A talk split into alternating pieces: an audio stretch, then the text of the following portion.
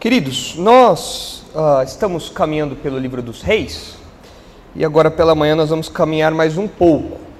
Ainda estamos naquele pedaço do livro dos reis que é um pouco indigesto, aquele pedaço que tem um monte de golpes, uh, sangue escorrendo para todo lado. A gente ainda não saiu desse pedaço. E na verdade, uh, o livro dos reis está caminhando para o último bloco onde você vê a coisa degringolando cada vez mais. Então, a gente vai precisar de muito omeprazol ainda para encarar o, resto da narrativa. A sensação que nós temos nesse trecho, nesse trecho que a gente vai entrar é essa. Você vê o trem vindo e você fala: "Ah, agora não tem jeito. Agora agora já era, não dá mais, não tem mais o que fazer. Pegou. Agora já era, pegou, acabou, fecha o livro, porque o que acontece aqui agora tem o objetivo de causar essa sensação em nós. Como a gente vai ver, esse trecho que a gente vai entrar agora no governo de Atalia, uma mulher má, ameaça muito das promessas feitas a Judá. E Judá fica por um fio, fica muito perto, como acontece outras vezes, mas fica muito perto de entrar em checkmate em relação às promessas que Deus tinha feito. É um fiozinho, fica muito perto. O texto causa em nós essa sensação de ah, agora já era, não tem jeito. Ele foi, na verdade, ele já foi construindo isso ao longo de algum tempo com informações esparsas. Mas aqui você chega no ponto alto em que você fala, agora não tem mais jeito. Então, nós vamos estudar aí segundo Reis 11, que causa essa sensação em nós. Mas vamos nos localizar onde nós estamos aqui, historicamente, como temos feito para os irmãos conseguirem se localizar, acompanhar aí. Os irmãos devem se lembrar que até então nós estávamos aqui no ano 841, e ainda estamos no, 8, no ano 841 a.C., quando Jeú dá um golpe de Estado em Israel. E ele mata geral. Ele mata o rei de Israel, mata o rei de Judá, mata os sacerdotes, mata os filhos de Acabe, ele mata todo mundo e promove essa reforma em Israel, porque Deus ungiu ele para essa função. Deus escolheu Jeú para essa tarefa de rei de Israel e promover todo esse juízo e essa reforma. Mas a gente viu que o Jeú ah, fez isso de modo meia boca. Ele lutou contra a adoração a Baal, mas ele não voltou-se à adoração a Deus. Ele continuou numa adoração que era irregular. Mas ok, ele cumpriu o papel para o qual ele tinha sido designado, talvez com rigor até maior do que era esperado, mas quando ele fez isso, ele criou um vácuo de poder naquela região, porque ele matou dois reis. Ele assumiu o reino do norte, Israel, mas o reino do sul ficou sem rei. É então que surge essa mulher aqui, a Atalia, que é filha de quem? A GG. A GG. Quem é a GG? A Geza, Jezabel. E o fruto não cai muito longe da árvore. Ah, tá ali, é gente boa? Terrível, terrível assim como os pais eram. E ela assume o reinado de Judá. Agora você fala, peraí, peraí, peraí, peraí, como assim ela assume o reinado de Judá? Ela não é filha de Acabe? Acabe não é rei do norte, não era rei do norte? Por que, que ela assumiu o reinado de Judá? Pois é, olha a treta que o reino de Judá se colocou. Uma pessoa da família do norte acabou reinando no reino do sul, acabou reinando em Judá. Já dá para você ter uma ideia da treta, da situação toda, né? Ah, mas nós estamos aqui então, no ano 841 ainda, quando Geu dá esse golpe, mata Acasias, mata Jorão, mata um monte de gente e Atalia, mãe de Acasias, assume o poder no reino do sul. Agora, eu preciso que os irmãos me acompanhem, porque assim, nós vamos entrar no trecho, no texto aqui, no capítulo 11, e vão aparecer vários nomes. E se a árvore genealógica já era confusa antes, agora, se você dormir, você não vai entender nada, porque a árvore aumenta. Então, pode colocar a árvore ali, por favor, Moreira, o próximo slide, porque agora tem mais gente, certo? Então, você tem que me acompanhar. Se você não me acompanhar, você vai perder, não vai entender nada. Isso aqui isso aqui está pior que caso de família agora. Então, você tem que me acompanhar para entender, tá bom? E é importante você entender essa árvore aqui para você entender o porquê esse texto está aqui. Esse texto é de Judá e Reis foca no reino do norte, Israel. Por quê? Por que, que o autor de Reis foca em Judá e dá uma pausa em Israel? Porque essa árvore aqui mostra o perigo que Judá está passando. Aquela sensação de ah, é por causa dessa árvore aqui. Então presta atenção para você entender tudo. Você deve lembrar que lá atrás, Acabe e Jezabel, o casal, como é aquela expressão? Casal 20? Casal 20, essa expressão, né? A casal, hã? casal o quê? É, é, esse é o casal 13, não 20, né? Ah, eles tiveram vários filhos. Tiveram Acasias, que reinou pouco e logo morreu. Teve o Jorão, que casou com a Atalia, que é a personagem principal que vai aparecer aqui. Isso tudo no reino de Israel, lá no reino do norte. Lembra? Reino do norte, Israel, reino do sul, Judá. Só que o Jeú deu um golpe de estado e matou o Jorão. Ele não é da família de Acabe, não é da família de Isabel, nada. Ele assumiu o trono e começou uma nova dinastia em Israel. Então, isso no reino de Israel, no norte, em Azulzinho. No verdinho aqui, nós temos o reino de Judá, o reino do sul. Você tinha lá atrás o Josafá e uma esposa que a gente não sabe o nome. O Josafá foi um bom rei? Foi. Teve suas mancadas e tal, mas a avaliação dele acabou sendo positiva. Qual foi uma das grandes mancadas de Josafá? ter dado filho dele, Georão, em casamento a Atalia, criando todo aquele climão na Páscoa, né? O pessoal ia celebrar Páscoa na casa de um, na casa de outro, ficava aquele climão todo, é, Acabe, Josafá, tal, beleza.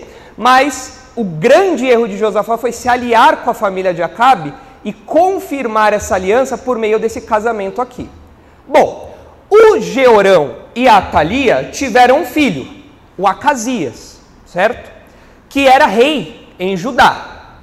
Só que o Jeú matou o Acasias e o Jorão, lembra? Matou o tio e o sobrinho, num, dois coelhos com uma cajadada só. Eles estavam ali juntos porque o, o Acasias estava visitando o Jorão, que estava doente, o Jeú veio e matou os dois já de uma vez. O Georão, que já estava morto, com uma outra esposa, ele teve uma menina que vai aparecer aqui agora, que o nome dela é Geozeba. Vocês vão ver ela aparecer aí agora. Essa Geozeba casou com um sacerdote chamado Joiada, que é importante aqui para a história. Tá?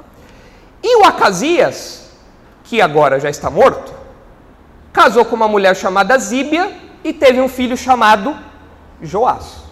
Então, quem são os personagens que vão aparecer aqui agora? Eles estão em amarelo, então presta atenção. Vai aparecer a Atalia, vai aparecer o Joás, vai aparecer a Geozeba e vai aparecer o Joiada. Esses são os personagens que vão aparecer aqui agora. Quem morreu? Todo mundo que está com um xizinho aí morreu. Ou morreu de morte morrida ou morreu de morte matada, certo? Todo, todo mundo que está com um xizinho aí morreu. Então, o que aconteceu agora? O Jeú deu o golpe de Estado aqui, matou o Jorão, assumiu o trono. Mas e aqui em Judá? Quem é que vai assumir o trono de Judá, já que ficou esse vácuo de poder? Com quem está a coroa? Com a rainha mãe, com a Atalia. Ela vai assumir o poder. Só que esse capítulo aqui vai mostrar para nós que o rei de direito não é a Thalia, né? ela não é a rainha legítima. Quem é o rei de direito? O Joás. Mas deixa essa, deixa essa árvore genealógica ali, porque daqui a pouco os irmãos vão ver o motivo principal do texto enfatizar essas relações aí que a gente está mostrando aqui. Vamos, vamos primeiro ler o texto e vamos entender aí o que vai acontecer e vamos fazer algumas considerações gerais aí desse capítulo, certo? Então, segundo Reis 11, versículo 1, diz assim, segundo Reis 11, 1, Vendo a Thalia, mãe de Acasias, que seu filho era morto, levantou-se e destruiu toda a descendência real mas Jeozeba, filho do rei Jorão e irmã de Acasias, tomou a Joás, filho de Acasias, e o furtou entre os filhos do rei, aos quais matavam, e pôs a ele e a sua ama numa câmara interior, e assim o esconderam de Atalia e não foi morto. Jeozeba o teve escondido na casa do Senhor seis anos. Neste tempo, Atalia reinava sobre a terra. No sétimo ano, mandou Joiada chamar os capitães dos cários e da guarda, e os fez entrar à presença na casa do Senhor fez com eles aliança e ajuramentou-os na casa do Senhor, e lhes mostrou o filho do rei. Então lhes deu ordem, dizendo: Esta é a obra que haveis de fazer. Uma terça parte de vós que entrais no sábado fará a guarda da casa do rei, e outra terça parte estará no portão sul, e a outra terça parte ao portão detrás da guarda. Assim fareis a guarda e defesa desta casa. Os dois grupos que saem no sábado, estes todos farão a guarda da casa do Senhor junto ao rei. Rodeareis o rei, cada um de armas na mão, e qualquer que pretenda penetrar nas fileiras seja morto. Estareis com o rei quando sair e quando entrar. Fizeram, pois, os capitães de cem, segundo tudo quanto lhes ordenara o sacerdote Joiada. Tomaram cada um seus homens, tanto os que entravam como os que saíam no sábado, e vieram ao sacerdote Joiada. O sacerdote entregou aos capitães de cem as lanças e os escudos que haviam sido do rei Davi e estavam na casa do Senhor. Os da guarda se puseram cada um de armas na mão, desde o lado direito da casa real até o lado esquerdo, e até ao altar e até ao templo, para rodear o rei. Então Joiada fez sair o filho do rei, pôs-lhe a coroa e lhe deu o livro do testemunho. Eles o constituíram rei e o ungiram e bateram palmas e gritaram: Viva o rei! Ouvindo a Thalia o clamor dos da guarda e do povo, veio para onde este se achava na casa do Senhor. Olhou e eis que o rei estava junto à coluna, segundo o costume, e os capitães e os tocadores de trombeta junto ao rei, e todo o povo da terra se alegrava, e se tocavam trombetas. Então Atalia rasgou seus vestidos e clamou: Traição, traição! Porém, o sacerdote Joiada deu ordem aos capitães que comandavam as tropas e disse-lhes: Fazei-a sair por entre as fileiras. Se alguém a seguir, matai-o à espada. Porque o sacerdote tinha dito: Não a matem na casa do Senhor. Lançaram mão dela, e ela, pelo caminho da entrada dos cavalos, foi à casa do rei, onde a mataram. Joiada fez aliança entre o Senhor e o rei, e o povo, para serem eles o povo do Senhor, como também entre o rei e o povo. Então todo o povo da terra entrou na casa de Baal e a derribaram. Despedaçaram seus altares e as suas imagens, e a Matã, sacerdote de Baal, mataram perante os altares. Então o sacerdote pôs guardas na, sobre a casa do Senhor. Tomou os capitães dos cários, os da guarda e todo o povo da terra, e todos esses conduziram da casa do Senhor o rei, e pelo caminho da porta dos da guarda vieram à casa real e Joás sentou-se no trono dos reis. Alegrou-se todo o povo da terra, e a cidade ficou tranquila depois que mataram a Thalia a espada, junto à casa do rei. Era Joás da idade de sete anos quando fizeram rei. Texto surpreendente, né? Tem várias coisas aí que nos surpreendem. Eu sempre fico surpreso com a idade do rei. O rei estava brincando de carrinho ainda. Vum, vum. Naquela quando tinha carrinho, né? Estava brincando de cavalinho, então, né? Tá lá brincando com os cavaleiros, ele virou rei. Ah, claro que talvez no, algumas noções de maturidade, de idade aí, variem de cultura para cultura, mas de qualquer modo era muito novo. Sete anos era uma criança ainda, isso chama a nossa atenção. Outra coisa que chama a nossa atenção é essa mulher ter usurpado do trono e depois clamar, quando o rei legítimo é coroado, ela fala que ela foi traída. Você fala, ué, como assim? Você que é a traidora, não o Joás, ele é o rei legítimo. Você vê toda uma armação ali do joiada, o sacerdote, colocando guardas. Ele é um estrategista.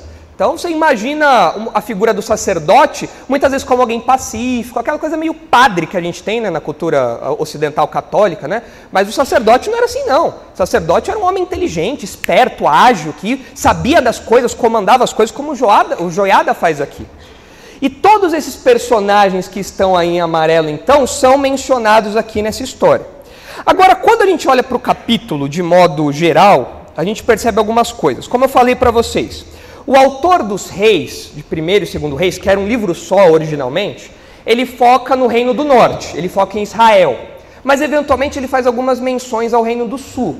Nesse caso aqui, as menções ao reino do sul, ao reino de Judá, são importantes porque a relação entre os reinos se torna muito íntima. Primeiro, por causa de uma relação familiar, tem um casamento ali que vai ter impactos na dinastia, na realeza. O, a, o, o, Geo, o, o Georão e a Atalia se casarem aproximou os dois reinos. Então isso mostra a relevância do autor de Reis ter colocado esse registro aqui. Mas tem uma relevância circunstancial também, tem uma relação circunstancial, porque o sobrinho e o tio, o Acasias e o Jorão, foram mortos por, por no mesmo evento, criando aquele vácuo de poder.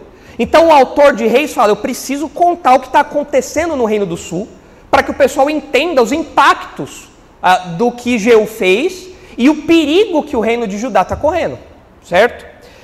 E apesar desses golpes ah, Porque percebam, tem dois golpes aqui. Tem o golpe de Jeú, que a gente acabou de estudar, e a Thalia dá um golpe. É um golpe que ela dá aqui. Apesar desses dois golpes terem suas semelhanças, por serem um golpe, ah, eles têm grandes diferenças. Os dois são regados a sangue, isso é algo igual. O Jeú mata geral e a Thalia manda matar também. Mas apesar dessa semelhança, tem muitas diferenças. Vocês leram o texto, vocês vão concordar comigo. Primeiro lugar, Jeú foi escolhido por Deus para ser rei? Ele tinha autorização para ser rei, o Jeú? Tinha. Quem foi que ungiu o Jeú? O estagiário do profeta, lembra? O estagiário de Eliseu, ele ungiu Jeú. Ele tinha autorização para isso, então? Deus tinha escolhido Jeú para aquilo? Era um golpe legítimo, então? Sim. A Atalia tinha autorização divina para usurpar o trono de Judá, para dar um golpe? Não. Você já tem uma diferença de autoridade aí. O Jeú exterminou um monte de gente, mas essa descendência que Jeú exterminou era uma descendência boa ou má? Má. Os filhos de Acabe eram bons ou maus?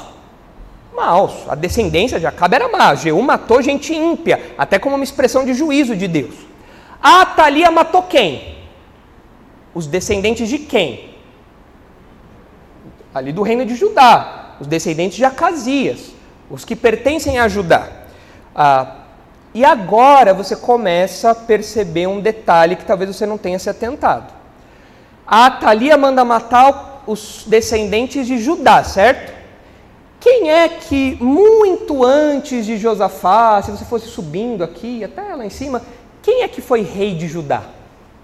Um rei importante de Judá, que Deus fez uma aliança com ele, prometeu que nunca faltaria um descendente para o trono dele. Quem era esse rei? Davi. Então, Davi foi passando bastão, passando bastão, passando bastão, numa linha de descendência que chegou em Josafá, Jeorão, Acasias e Joás. É uma descendência, é uma linhagem ah, que cumpre a promessa de Deus. Então, quando a Thalia manda matar os descendentes aqui de Judá, os descendentes de Acasias, aqueles que poderiam reinar, ela está atacando uma descendência ímpia ou uma linhagem escolhida e protegida por Deus? Você já vê uma diferença gritante aí nos alvos desse golpe, né? Outra diferença: o golpe de Jeú contra Israel teve o apoio popular e militar ou não? Teve, né? Lembra que tinha, tinha até um inconformista que subiu no carro com ele, o povo foi junto, os militares, eu errei e tal, ele entrou lá e matou todo mundo? Apoiando. A Thalia teve o apoio dos militares, do povo? Teve? Não, tanto que no final aí do capítulo 11 você vê que o povo ficou aliviado porque ela morreu. Né? O povo ficou feliz porque, ufa, ainda bem que essa mulher foi embora. A gente não aguentava mais. E uma última diferença. O golpe de Jeú trouxe algumas reformas contra o baalismo, ou seja, ah, fez coisas, coisas boas, ah, tirou alguns, alguns excessos idólatras que tinham ali. Não reformou tudo, mas fez bastante coisa. A Atalia promoveu uma reforma espiritual para o bem ou para o mal? Para o mal. Tanto que no final aí do, do relato que a gente leu, o pessoal entra no, na casa de Baal e destrói tudo, ou seja, tinha baalismo em Judá certamente incentivado, financiado, patrocinado pela Thalia. Quem sai aos seus não degenera. Esse é o, é o versículo, não, né? Esse é o, o ditado, né? É, podia ser um versículo também, né? Parece, tem, tem muita coisa que você fala, isso aqui é, é, a verdade. O, como a gente fala, o fruto não cai muito longe da árvore, é isso aí. Quem era mais balista do que Acabe Jezabel? Não tinha. E a filha incentivou isso no reino de Judá. O capítulo 11, então, apresenta para a gente aí uma, uma estrutura que foca nesse contraste. Começa com o reino de Atalia, falando que ela governava sobre a terra, e isso traz para nós uma sensação ruim. E o texto mostra um contraste, porque termina com Joás assumindo o trono e o povo estando alegre, estando feliz. E no meio disso tudo, você tem o contraste das reações. Joás sendo coroado e Atalia indignada porque ela supostamente está sendo traída. Esse é o miolo da história. Então você tem contraste o tempo todo. O texto começa com um reinado ruim de Atalia, perverso, mau, um golpe de estado terrível, e termina com um reinado pacífico, legítimo de Joás. E no meio você tem essa coroação que a gente tá, vai estudar aqui. Então, qual que é o tema desse texto? É a coroação de Joás. Como Joás subiu ao trono? É isso que a gente está vendo aqui. Só que para chegar até o trono, Joás vai ter que passar por essa mulher aí, por essa perversa, por Atalia. Então, por isso que o texto começa falando de Atalia e vai caminhando para Joás. Agora, como eu tinha dito para vocês, o principal objetivo do autor bíblico ter colocado o capítulo 11 aqui é porque a intimidade entre Judá e Israel quase custou o extermínio da descendência de Davi. E isso é muito grave. E o autor dos reis quer mostrar isso. Quando o povo de Deus se junta com os ímpios, o perigo é gigantesco. A descendência de Davi, a linhagem de Davi é salva por um tris. Enquanto você lê esse texto, você tem que ter aquela sensação dos vídeos. Ah, agora não dá. Agora já era. Porque o que a Thalia promove é o extermínio. Ela quer exterminar os descendentes de Judá. E com isso, ela cortaria os descendentes, a linhagem de Davi. Então é muito perigoso o que acontece aqui. Olha só aí em 1 Reis 8, volta aí um pouquinho as páginas da Bíblia. Olha só como essa linhagem davídica é importante para a teologia do Antigo Testamento e para o livro dos reis, também para o livro das crônicas, que foca mais em Judá, porque Deus fez uma promessa para Davi, foi a aliança davídica. E o que a Thalia faz ao mandar matar todo mundo que era descendente aqui de Judá, da linhagem de Davi, é colocar essa promessa em xeque. Não é xeque-mate, porque Deus preserva Joás. Mas a gente fica apavorado, que a gente fala, e agora? O que, que vai acontecer? Olha só aí, 1 Reis 8, 25. Olha aqui a oração que Salomão faz a Deus lá no começo do relato dos reis, quando ainda era um reino só, quando não era dividido ainda. Olha só.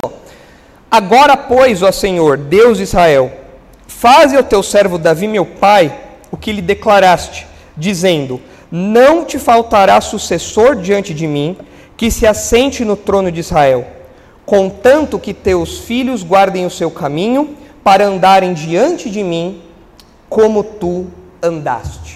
Essa foi a promessa que Deus fez a Davi você sempre vai ter um descendente seu que vai sentar nesse trono, sempre. E essa promessa é repetida várias vezes ao longo do Antigo Testamento. É uma promessa fundamental, é uma promessa essencial para a teologia do Antigo Testamento. O livro dos Reis repete isso. Olha lá o capítulo 11, 1 Reis 11, olha só. 1 Reis 11, 36. Ainda no governo de Salomão, olha só. E a seu filho darei uma tribo, para que Davi, meu servo, tenha sempre uma lâmpada diante de mim em Jerusalém, a cidade que escolhi para pôr ali o meu nome. De novo, falando dessa promessa, dessa aliança. E nós já estudamos outros episódios em Reis onde fala-se dessa aliança davídica. Só que a ameaça que a Thalia faz é muito grande. E o Joiada identifica essa promessa. O sacerdote Joiada se lembra disso. Se os irmãos olharem lá em 2 Crônicas, que é o relato paralelo que a gente vai eventualmente recorrer aqui, em 2 Crônicas 23, o Joiada se lembra disso. Ele se lembra dessa aliança e dessa promessa. E ele vê como de fato Joás tem que estar no trono para cumprir essa, essa, a, a, essa linhagem que foi prometida. E não a Thalia. Olha só aí, 2 Crônicas 23, 3. Olha o que o Joiada entende, expressa disso. Segundo Crônicas 23:3, é um relato paralelo do que a gente está estudando. Toda essa congregação, segundo Crônicas 23:3, toda essa congregação fez aliança com o rei na casa de Deus, e Joiada lhes disse: Eis que reinará o filho do rei, como falou o Senhor a respeito dos filhos de Davi. O Joás tem que assumir o trono. Por quê? Porque Deus havia prometido que não faltaria descendente de Davi para reinar sobre Judá. A Atalia não pode continuar no cargo dela. Isso motivou Joiada, que era um sacerdote fiel, a mobilizar todo esse golpe para que o Joás fosse colocado no, no poder. Muito, muito legal a, a, postura aqui, o entendimento, a responsabilidade do Joiada. Agora, é por causa desse motivo, dessa ameaça, que o autor dos reis coloca esse episódio aqui. E como isso se conecta com a gente? Como essa a história, esse trecho da história dos reis, se conecta com a gente. Se a ação de Atalia, a usurpação do trono que ela promove, ameaça a linhagem de Davi, como isso chega até nós? Quais seriam os impactos disso para nós se Atalia tivesse de fato exterminado todos? Quem? O, o Messias não, não tem que sentar no trono de Davi? Se não tem mais linhagem de Davi, e o Messias? O nosso rei é um rei que vai se assentar no trono de Davi neste mundo?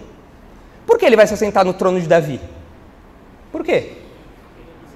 Porque ele é descendente de Davi. O Novo Testamento enfatiza isso várias vezes. Ele é da descendência de Davi. Ele tem o direito de se assentar no trono porque ele é filho de Davi. E ele cumpre as promessas feitas no Antigo Testamento a Davi de que nunca faltaria um rei e esse rei reinaria para sempre, pela eternidade. Agora, se Atalia tivesse sucesso em exterminar essa descendência, a história da redenção terminaria ali. Deus ia ter que pensar num plano B. Ih, rapaz, a Atalia me surpreendeu, deu ruim aqui agora, hein? Vou precisar pensar aqui no que, que eu vou fazer. Vou bater um papo aqui com o pessoal, com os anos, ver o que, que eles acham. Porque esse plano, esse plano A aqui não rolou, não. A Thalia me surpreendeu. Danada essa menina, viu? Olha. É, é assim que Deus reage? É claro que não. Mas para preservar as, essa promessa, Deus então protege Joás no meio dessa matança toda.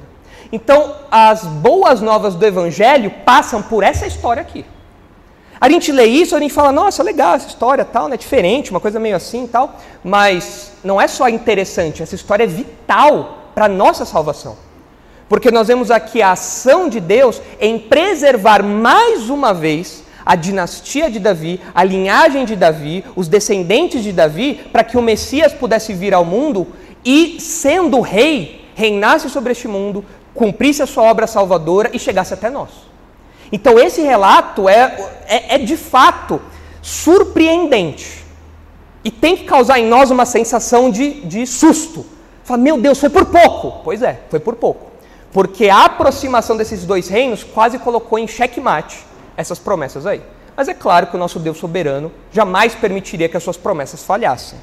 Mas é curioso a gente observar, vamos, vamos, vamos tirar uma aplicaçãozinha disso, né? vamos trazer isso para a nossa vida de modo, de modo prático. Né? É muito curioso você observar que essa, assim como outras histórias do Antigo Testamento, são aquelas que a gente fica quase sem fôlego, porque parece que o pior vai acontecer. São tensões que acontecem no, Novo, no Antigo Testamento em que a gente fala, nossa, agora já era, não tem jeito. E esse é um desses casos aqui. Essa, essa tensão é causada em nós porque você vê uma crise iminente, uma coisa que não tem para onde correr, uma coisa desesperadora. Só que, por outro lado, você tem promessas que parecem ser ameaçadas caso essa crise se instale. E você fala, e agora? O que, que vai acontecer? É como aquele filme que o roteirista te coloca numa sinuca ali, é, como fala? É, sinuca de, sinuca de bico, né? Se coloca numa, num beco sem saída e você fala, e agora? Que, que o roteirista vai fazer para sair dessa tensão? Esse é um desses episódios aqui. Mas existem outros, a gente tem que aprender com essas tensões do Antigo Testamento. Olha só, por exemplo, Êxodo 32. Vamos ver alguma, algumas outras passagens em que essa tensão entre uma crise, um juízo, um perigo e uma promessa de Deus entram em aparente choque. Olha só aí, Êxodo 32. O episódio do bezerro de ouro, os irmãos conhecem. Israel acabou de sair do Egito e já está dando mancada, como vai ser ao longo de toda a história, assim. E aí, no uh, versículo 7, enquanto Deus está conversando com Moisés, olha só o que acontece. Êxodo 32, 7. Então disse o Senhor a Moisés: Vai, desce porque o teu povo que fizeste sair do Egito se corrompeu e depressa se desviou do caminho que lhe havia eu ordenado. Fez para si um bezerro fundido e o adorou e lhe sacrificou e diz: São estes, ó Israel, os teus deuses que te tiraram da terra do Egito. Grave isso aqui, hein? Muito grave ou pouco grave? Muito grave, né? O povo acabou de sair do Egito. E eles atribuem, eles criam uma imagem ali que associam isso a Javé, associam isso a Deus, sendo que Deus não tem imagem, Deus é espírito, Deus não pode ser representado. Mas o povo vai lá e apronta uma dessa. E Deus, evidentemente, está bravo. E olha só o que Deus diz para Moisés. Disse mais o Senhor a Moisés: Tenho visto este povo, e eis que é povo de dura serviço. Agora, pois, deixa-me, para que se acenda contra eles o meu furor, e eu os consuma, e de ti farei uma grande nação. O que Deus está propondo aqui para Moisés? Moisés, esse povo é incorrigível, não tem jeito. Eu vou destruir todos eles, e a partir de você eu vou fazer uma, um, um, novo povo, uma nova nação. Pode ser? Ah, Moisés ouve isso e a reação dele aqui na sequência é que acho que ele, ele não, não gostou muito dessa proposta, né? E ele dialoga com Deus. Olha só na sequência aí. Porém, Moisés suplicou ao Senhor seu Deus e disse: Por que se acende, Senhor, a tua ira contra o teu povo, que tiraste da terra do Egito com grande fortaleza e poderosa mão? Porque hão de dizer os egípcios: com maus intentos os tirou para matá-los nos montes e para consumi-los da face da terra? Torna-te do furor da tua ira e arrepende-te deste mal contra o teu povo. Lembra-te de Abraão, de Isaque e de Israel, teus servos, aos quais por ti mesmo tens jurado, e lhes disseste: Multiplicarei a vossa descendência como as estrelas do céu, e toda esta terra de que tenho falado, dá-la-ei a vossa descendência, para que a possuam por herança eternamente. Então se arrependeu o Senhor do mal que dissera havia de fazer ao povo. Qual foi o argumento de Moisés aqui? Moisés dá dois argumentos aqui. Quais são os argumentos de Moisés para essa proposta que Deus faz? Primeiro, os povos pagãos vão interpretar isso como sendo uma ação tirana da parte do Senhor. Deus podia matar o povo mesmo assim, mesmo que os outros povos pensassem isso? Podia, Deus tinha o direito de fazer o que ele quiser. Mas tem um outro argumento que Moisés dá, e Moisés era, Moisés era marqueteiro. Moisés era marqueteiro. O Moisés dá um outro argumento aqui que é verdadeiro, e não é que Deus tinha esquecido disso, mas Deus quer mostrar essa tensão para nós. Qual é o segundo argumento de Moisés? O Senhor fez uma promessa. Para quem o Senhor fez essa promessa? Para Abraão, para Isaac, para Jacó. Nós estamos estudando essas promessas em Gênesis com o pastor Marcos. E Moisés fala: se o Senhor matar o povo, como que o Senhor vai fazer essa promessa se cumprir como tem já se cumprido? Olha o tamanho do povo e tudo mais. E então o texto fala que Deus hum, é, se arrepende, não no sentido dele ter pensado, poxa, Moisés, você tem razão, acho que eu perdi a cabeça aqui, momento de devaneio, fiquei irado, né?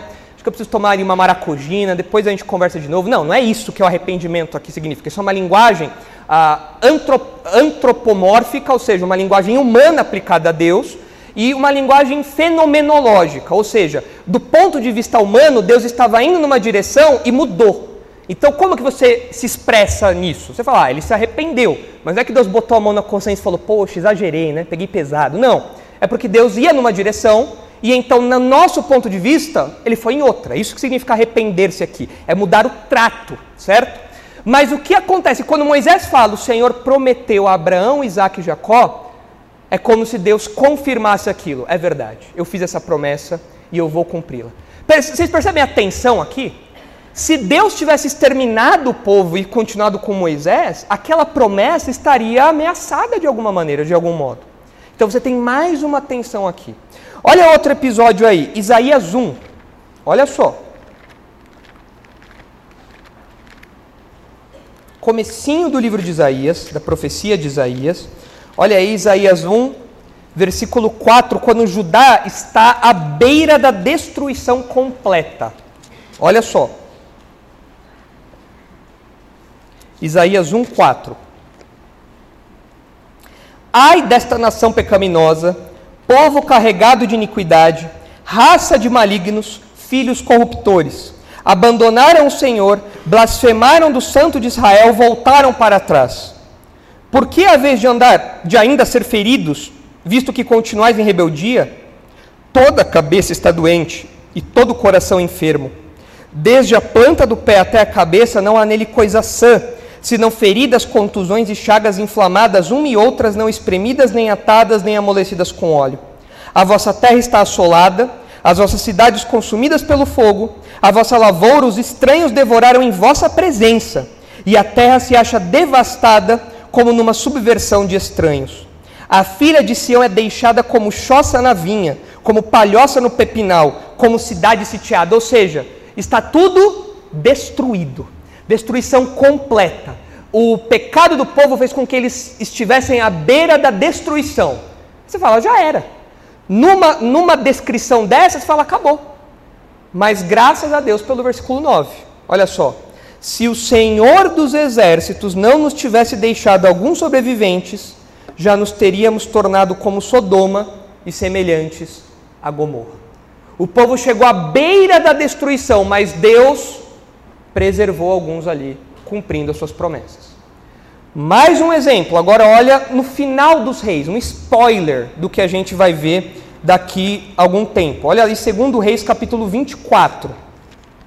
A gente já sabe que o final do livro dos reis é o povo indo para o exílio. Primeiro Israel, depois Judá. Os dois vão para o exílio. Tanto que o grande propósito do livro dos reis é responder essa pergunta: como o povo de Deus foi parar no cativeiro? Esse é o propósito do livro dos reis. E lá em 2 Reis 24, essa tensão que a gente está vendo aqui aparece de novo, mais uma vez. Ler o livro dos reis, se você tem problema do coração, você tem que ir no cardiologista de tempos em tempos, porque toda hora parece que vai, vai dar ruim definitivamente. E no final do livro dos reis, isso chega num grau maior do que o que a gente está vendo aqui. Porque olha só o que acontece aí em 2 Reis 24, versículo 20. Olha só. Israel já está no cativeiro, já está no cativeiro há algum, algum tempo já, e Judá está à beira de ir para o cativeiro. Só que qual é o problema? Se Judá for para o cativeiro e acontecer algo com a linhagem de Davi, de novo, o que está sendo ameaçado? A história da redenção, a linhagem prometida de Davi. E olha só o que acontece aí em 2 Reis 24, 20. Assim sucedeu a queda de Jerusalém, né? Assim sucedeu por causa da ira do Senhor contra Jerusalém e contra Judá, a ponto de os rejeitar de sua presença. Zedequias rebelou-se contra o rei da Babilônia. Sucedeu que no ano nono do reinado de Zedequias, aos dez dias do décimo mês, Nabucodonosor, rei da Babilônia, veio contra Jerusalém, ele e todo o seu exército, e se acamparam contra ela, e levantaram contra ela tranqueiras em redor a cidade ficou sitiada até ao undécimo ano do rei Zedequias. Aos nove dias do quarto mês, quando a cidade se via apertada da fome e não havia pão para o povo da terra, então a cidade foi arrombada e todos os homens de guerra fugiram de noite pelo caminho da porta que está entre os dois muros perto do jardim do rei, a despeito de os caldeus se acharem contra a cidade em redor. O rei fugiu pelo caminho da campina Porém, o exército dos caldeus perseguiu o rei Zedequias e o alcançou nas campinas de Jericó, e todo o exército deste se dispersou e o abandonou. Então o tomaram preso e o fizeram subir ao rei da Babilônia, a Ribla, ao qual lhe pronunciou a sentença. Aos filhos de Zedequias mataram a sua própria vista, e a ele vazaram os olhos, ataram-no com duas cadeias de bronze e o levaram para a Babilônia. O que aconteceu com o rei de Judá? tragédia. Você fala, pronto, acabou. O povo fez, fez, fez, fez, a paciência de Deus acabou e agora já era. A linhagem davídica sumiu do mapa. Só que aí, o autor dos reis, mais uma vez testando nossos corações, nos últimos versículos, olha o que acontece. Segundo Reis 25, 27. Esse autor aqui, vou contar para vocês. Devia ser roteirista de Hollywood. Melhor que o filme que a Netflix faz, né? Olha só aí, segundo Reis 27 e 20, 20 25 e 27, olha só. Segundo Reis 25 e 27, finalzinho do livro, últimos versículos. No 37 ano do cativeiro de Joaquim, rei de Judá, no dia 27 do duodécimo mês, Evil Merodach, rei da Babilônia, no ano em que começou a reinar, libertou do cárcere a Joaquim, rei de Judá. Por quê? Por que, ele libertou o rei que estava preso lá? Por quê? Deu na telha dele de libertar o rei. Olha só, falou com ele benignamente e lhe deu lugar de mais honra do que a dos reis que estavam com ele na Babilônia. Mudou-lhe as vestes do cárcere e Joaquim passou a comer pão na sua presença todos os dias da sua vida. E da parte do rei lhe foi dada subsistência vitalícia, uma pensão diária durante os dias da sua vida.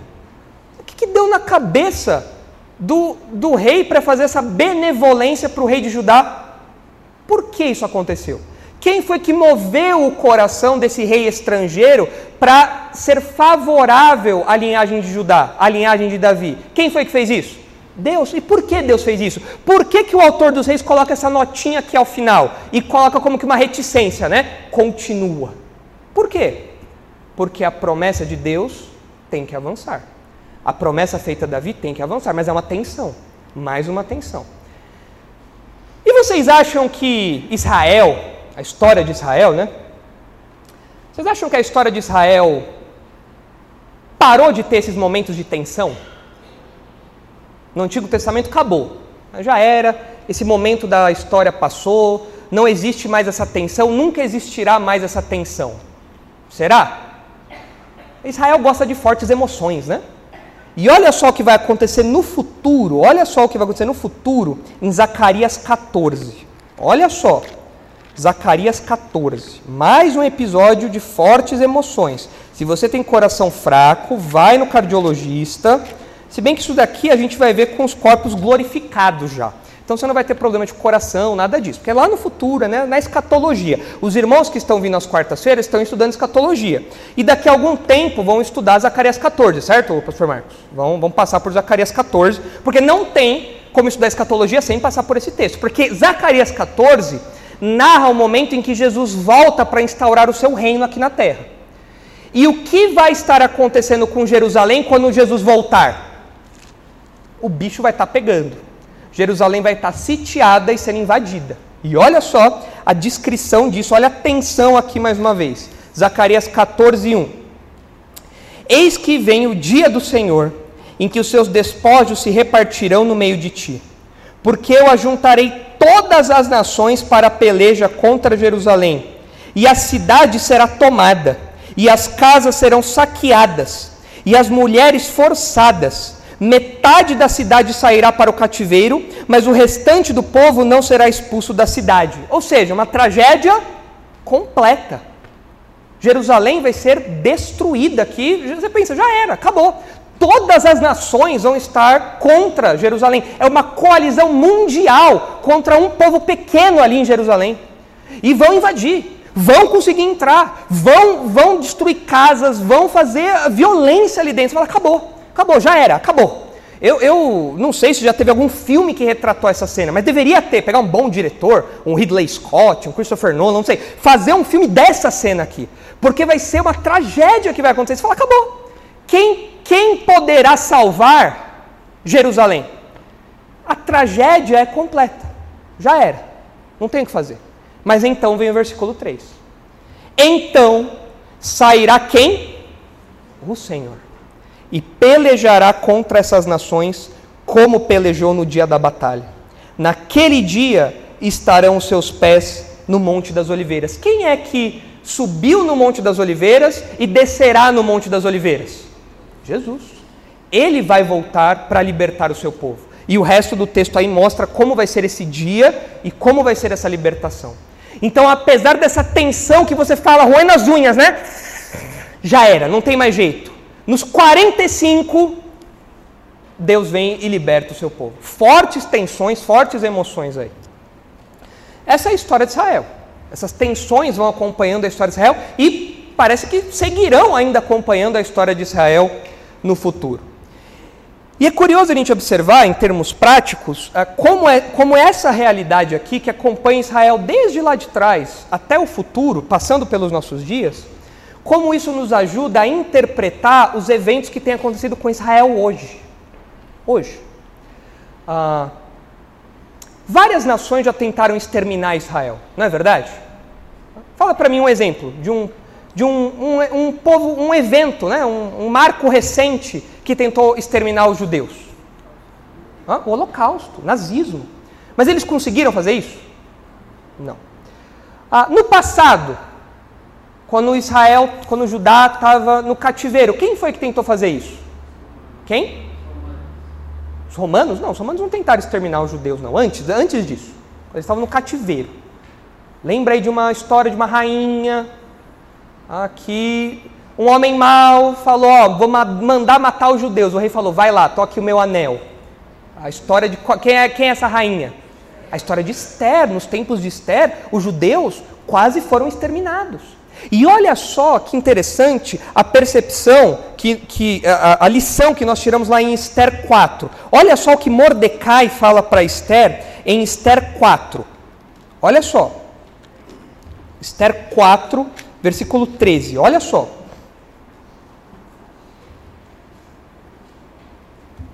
Esther é comunicada desse decreto real e o Mordecai fala: Esther, você vai ter que entrar na presença do rei. A Esther fala: Olha, é meio complicado esse negócio aí, porque você só pode entrar na presença do rei se você for chamado, ele não me chamou, eu posso morrer, o bicho pode pegar para o meu lado. Não sei se é uma boa ideia, não. E olha só o que Mordecai responde. Esther 4,13. Então lhes disse Mordecai que respondessem a Esther: Não imagines que por estares na casa do rei, só tu escaparás entre todos os judeus. Porque se de todo te calares agora, de outra parte se levantará para os judeus socorro e livramento, mas tu e a casa de teu pai perecereis. E quem sabe se para conjuntura como esta é que foste elevada rainha? Você vê mais uma tensão aqui. O povo está à beira do extermínio, mas Deus colocou Esther no lugar certo. Mas quais são, quais são as palavras de Mordecai? Esther é o seguinte: se você não fizer nada, beleza. Você vai perecer como os demais aqui. Mas eu vou te falar uma coisa: se você não fizer nada, Deus vai levantar socorro para os judeus de algum lugar. Isso ele vai fazer. Porque essa é a história do povo de Judá. Essa é a história do povo de Israel. Deus levantando socorro de lugares improváveis, em momentos de tensão, e Deus preservando esse povo apesar de investidas mundiais contra esses indivíduos, contra a, essa, essa nação. E quando nós olhamos hoje para o que tem acontecido com Israel, é assustador. Nós acabamos de sair, não tem nem 100 anos que nós saímos do Holocausto, do nazismo. E nós temos visto hoje expressões de antissemitismo escancaradas no mundo. Não sei se os irmãos viram, uh, essa semana foi publicado um videozinho uh, de uma, uma congressista americana questionando uh, três presidentes de universidades famosas dos Estados Unidos. Acho que Harvard, é, é, Pensilvânia e. Uh, qual? Ah? MIT? era do, do MIT? Ok, isso, tá, essas três. Ah, e ela pergunta, é, é, irmãos, é, é, assustador aquele vídeo. Ela fala assim: a congressista pergunta, é, pedir pelo genocídio de judeus vai contra os valores da sua universidade? Todas as três presidentes respondem: depende do contexto. Peraí, como é que é? Isso está gravado, isso não é recorte enviesado, não, está gravado. As três respondem isso. Depende do contexto. Pedir pelo extermínio de um povo é errado para os códigos de conduta da faculdade de vocês? São as maiores faculdades do mundo. E as três respondem: depende do contexto. Peraí, depende do contexto? Pedir pelo extermínio de um povo depende do contexto. Tem algum contexto onde isso é válido nas relações sociais? Então a gente tem visto o antissemitismo crescendo no mundo. E a gente fala: os judeus não vão sobreviver. Não vão passar. Não vão passar. Não vai rolar. Não, não tem jeito. Só que a gente olha para textos como esse que nós estamos estudando, para essas tensões ao longo do, Novo, do Antigo Testamento. Olhamos para o futuro e nós sabemos que Israel, os judeus, vão prevalecer. Eles vão continuar existindo apesar de toda essa posição. Pode se levantar um outro holocausto muito maior do que o que aconteceu na Segunda Guerra. E os judeus ainda vão prevalecer. Por quê? Porque eu sei que os judeus vão prevalecer. Por quê? Porque o quê? Porque Deus os protege, mas porque Deus tem promessas. Fala uma promessa que Deus tem para os judeus que ainda não foi cumprida. Me dá um exemplo. Uma promessa. Hã? que foi Heron. Serão todos ajuntados, o povo de Israel está espalhado, mas eles serão ajuntados, ok? O que mais? Tem mais promessa aí que não foi cumprida. Lembra dos pactos. Tem uma, tem uma promessa específica muito importante que só vai ser cumprida no milênio, lá no futuro. Qual? A posse da terra, em sua totalidade. Isso não foi cumprido ainda. Então, por que eu sei que o povo de Israel vai passar por tudo isso? Porque Deus ainda tem promessas para cumprir. Então o povo vai ser preservado apesar de todas as investidas do mal, apesar de todas as investidas das nações, apesar de todo o antissemitismo, eu sei que eles vão prevalecer, porque Deus ainda tem promessas para esse povo que precisam ser cumpridas. Então, assim como Deus preservou o bebezinho Joás para que a linhagem e as promessas a Davi se cumprissem, Deus vai preservar os bebês de Israel para que essas promessas se cumpram também. Então vejam como essas histórias, espalhadas no Antigo Testamento, nos ajudam a interpretar os nossos dias. Saem das páginas do passado e chegam até nós porque é a ação de Deus ao longo da história. E nós temos que aprender com isso. E, e nós percebemos então que as crises temporais não anulam a fidelidade de Deus. Olha só o que diz o Salmo 89 com respeito à promessa que Deus fez a Davi, essa que nós estamos estudando aqui. Olha só o Salmo 89. Salmo 89, 29, olha só. Farei durar para sempre a sua descendência e o seu trono como os dias do céu. Se os meus filhos desprezarem a minha lei e não andarem nos meus juízos, se violarem os meus preceitos e não guardarem os meus mandamentos, então punirei com vara as suas transgressões e com açoites a sua iniquidade, mas jamais retirarei dele a minha bondade, nem desmentirei a minha fidelidade. Não violarei a minha aliança, nem modificarei o que os meus lábios proferiram. Uma vez jurei por minha santidade, e serei eu falso a Davi? A sua posteridade durará para sempre, e o seu trono como o sol perante mim. Ele será estabelecido para sempre como a lua, e fiel como a testemunha no espaço. Tem algum espaço para falha nessa promessa de Deus?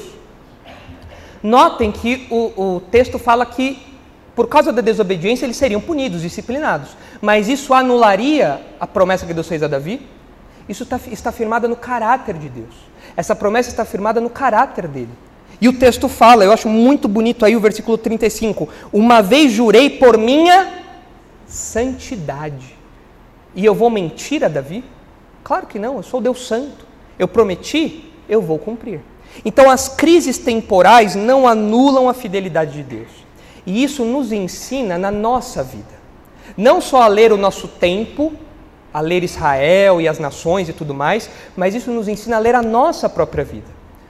As crises que nós passamos, as dificuldades, as oposições, muitas vezes nublam a nossa percepção da fidelidade de Deus muitas vezes nublam a percepção do cuidado de Deus, muitas vezes nublam a percepção da fidelidade de Deus. No meio da crise, no meio da dor, nós tendemos a, a perder a, a, o foco, nós tendemos a ver as nuvens como o fim. Nós olhamos para uma neblina e nós falamos: não tem nada depois daquilo, não tem nada. Eu estou no meio dessa neblina e eu não vou sair daqui. Mas, quando nós olhamos para essas histórias todas, nós vemos que as nuvens da crise não podem uh, tirar da nossa mente a fidelidade de Deus, a bondade de Deus, a graça de Deus, para que nós confiemos nas suas promessas enquanto passamos pela crise. Fala para mim uma promessa que os crentes têm, que Deus fez para os crentes no Novo Testamento. Fala para mim uma promessa que os crentes podem desfrutar. Temos várias, fala uma. Hã? Onde você pisar, a terra será sua. Não, isso aí não, isso aí não é para crente, não. Isso aí é inventaram, nada a ver. Mas fala uma promessa. O crente tem promessa. Fala uma promessa que os crentes têm? Hã? A vida eterna, não é? Deus prometeu a vida eterna aos que creem? Mas e quando a gente está passando por uma, um turbilhão de coisas aqui, doenças, perseguição, oposição, tudo aquilo que a gente fala, meu Deus, eu não aguento mais. Para onde eu tenho que olhar? Para essa promessa. Essa promessa vai se cumprir? Claro, foi Deus que prometeu. Que outra promessa Deus faz para nós? Que outra promessa Deus faz? Oi? Um corpo sem pecado, ok. Um corpo glorificado. Você já está pensando nisso, Brenner? Está com 20 anos e já está pensando nisso? Rapaz, tá, a coisa tá feia, hein? Tá feia a coisa, essa geração aí tá meio estragada, né?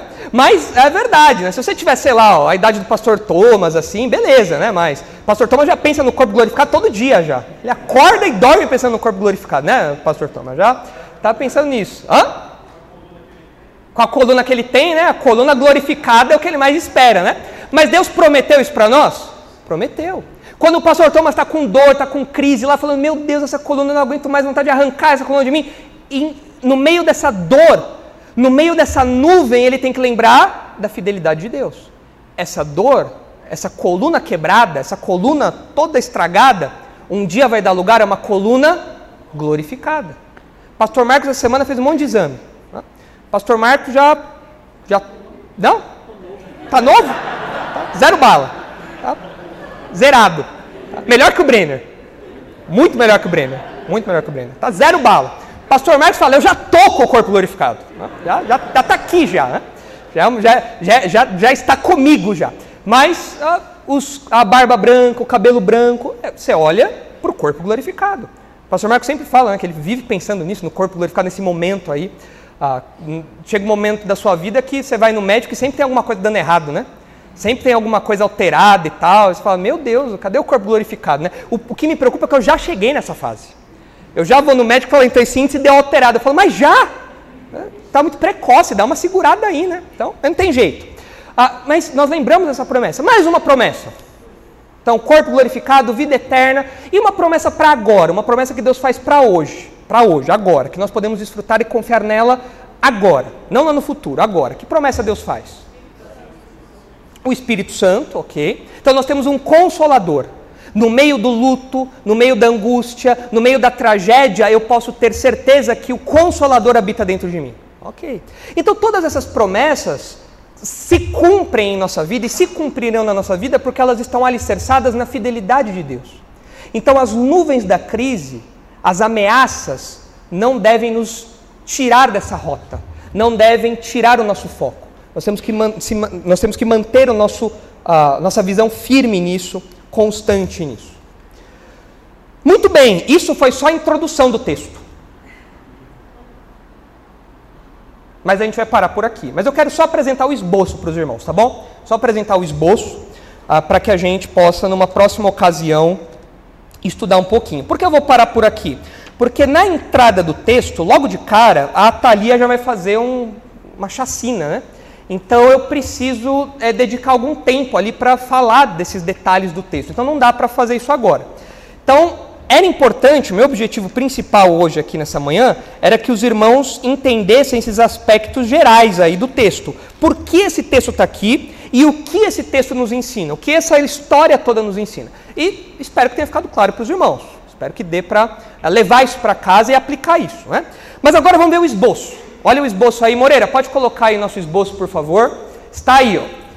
Segundo Reis 11, 1 a 21, que tem o paralelo em 2 Crônicas 22, de 10 até o 23, 21. São textos paralelos. Então, enquanto a gente estiver estudando os versículos, a gente vai alternar entre reis e crônicas, porque existem detalhes em crônicas que não estão em reis. E a gente precisa ir completando essa historinha para a gente ter o, quadro geral, tá bom? Então está lá. Mensagem central: Deus preserva os termos de seu pacto apesar da investida dos ímpios. Quem é que investe aqui? Quem é o ímpio que investe contra a descendência de Davi? Quem? A Atalia.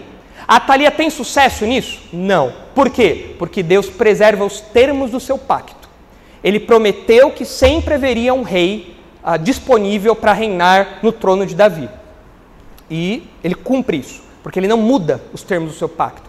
Os termos desse pacto não são é, é, extintos, estão lá, firmes. Deus preserva isso. E nós percebemos aí no texto, é uma divisão que a gente faz, três momentos cruciais do texto, que mostram essas tensões, esses contrastes todos. Primeiro momento, está aí nos primeiros três versículos, é a investida cruel e a preservação secreta. Então o bicho está pegando, vai lá a Geo, Geozadab, sempre esqueço o nome dela. Eu não vou dar esse nome para minha filha, Geozeba. Geozeba. E em, em, Crônicas é o nome mais difícil ainda, porque é o nome ampliado. Você fala, meu Deus, o pessoal que gostava de um nome complicado, né? Se você vai ter filha, tá aqui uma sugestão de nome, Geozeba.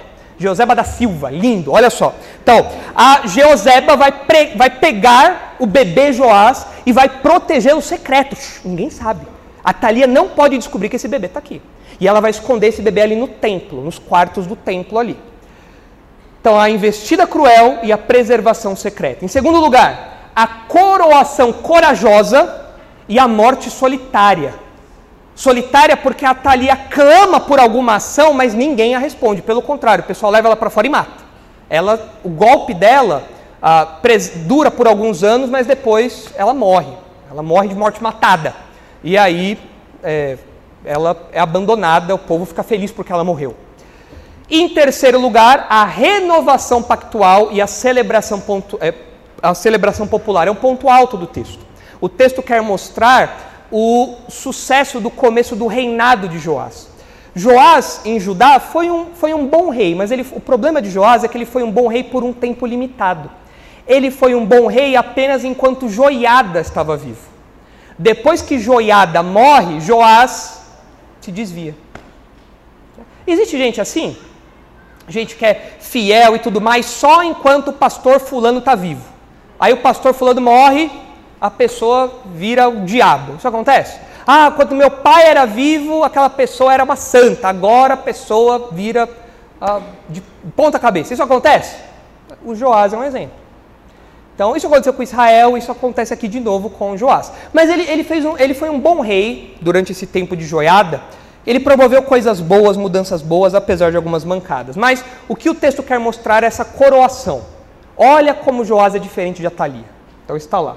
A renovação pactual e a celebração popular. Então esse é o nosso esbocinho que nós vamos estudar a partir da semana que vem. Então, ah, o que eu quero que os irmãos levem para casa é essa relevância, principalmente essa relevância do texto. Esse texto está aqui para contar a nossa história, a sua história. Se a salvação está disponível para nós hoje, se o Evangelho de Jesus está disponível para nós hoje, se a salvação em Cristo chegou até a parada inglesa, é porque Deus preservou Joás, apesar das investidas de Atalia, das investidas do ímpio. Então a salvação está disponível para quem quiser, porque Deus cumpre os termos do seu pacto e ele preserva os termos da sua aliança. Então, meu desejo é que todos aqui estejam em aliança com Deus, porque é bom estar em aliança com Deus. É ruim você estar numa aliança que toda hora a pessoa muda, a pessoa abandona Deus, não é assim. Deus preserva a sua aliança. E se você é um crente, você está na nova aliança. E Deus preserva os pactos dessa nova aliança, como a gente viu aqui, citando várias promessas dele. Muito bem, vamos orar então para terminar, e aí na sequência nós vamos para os aniversariantes. Senhor, agradecemos pela sua fidelidade expressa nessa história. Obrigado porque, apesar das crises, apesar dos momentos de tensão que nós encontramos ao longo da Bíblia, nós vemos o Senhor preservando a sua aliança, nós vemos o Senhor preservando e cumprindo as suas promessas. Louvamos ao Senhor por isso, porque o Senhor não é como nós. O Senhor não é instável como nós, o Senhor não é frágil como nós, o Senhor não é, é, é, é, é alguém que é infiel como nós somos. Obrigado, Senhor. Ajuda-nos a, a, olharmos para tudo isso a, com uma dedicação maior, que sugere em nós uma dedicação maior ao Senhor, um zelo maior pelas Suas coisas. Que isso nos ajude a viver de modo mais santo, que isso nos ajude a viver de modo mais confiante em meio às crises, às adversidades, às tensões que nós vivemos, que isso nos ajude a interpretar o mundo ao nosso redor e a nossa própria vida, à luz da sua fidelidade, à luz da sua misericórdia, da sua graça, em preservar os termos da sua aliança, os termos do seu pacto. É em nome de Jesus que nós oramos, agradecidos. Amém.